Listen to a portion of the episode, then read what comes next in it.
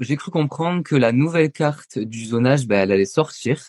Est-ce que tu peux nous en parler un peu plus? Oui, du coup, là, jusqu'à maintenant, c'était le syndicat qui s'occupait de ça. Et maintenant, c'est l'ARS qui va prendre le, le, relais, et notamment euh, les URPS qui sont en lien avec l'ARS pour revoir le, le, zonage de manière régionale, en fait. Et ça, les cartes, elles vont sortir quand?